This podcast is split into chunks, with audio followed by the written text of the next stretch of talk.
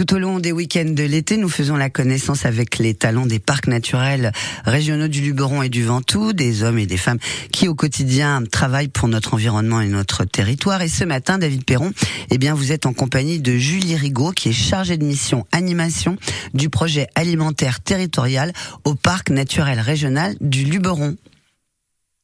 Ah, le son n'est pas là, peut-être. Ah, c'est dommage, hein, je vais tirer les, les oreilles à David Perron, ben, on ne fera pas la connaissance de Julie Rigaud, voilà. On va écouter Angèle, libre sur France Bleu Vaucluse. Donc, euh, il est 7h18 minutes. Bon réveil à nous, en notre compagnie.